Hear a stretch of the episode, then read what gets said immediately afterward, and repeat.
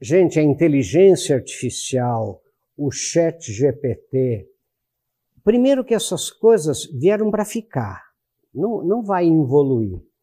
E vai liberar a gente para atitudes mais criativas. A gente não pode ter medo do chat GPT nem da inteligência artificial. Gente, antes, eu como professor, eu ia dar alguma coisa sobre ecologia humana, sobre antropologia, e pedia aos alunos que fossem à biblioteca. E eles passavam lá horas pesquisando aquilo. Hoje você pega um celular com um aplicativo de chat GPT e pergunta, em menos de um minuto a resposta está ali.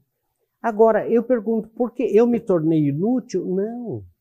Pelo contrário, todos nós ganhamos tempo. Agora eu tenho que ensinar os meus alunos a fazer as perguntas certas, a fazer as perguntas relevantes que vão resolver os problemas relevantes da sua vida, do seu conhecimento, sabe? Então vai ser um novo mundo muito mais humano do que este que nós vivemos.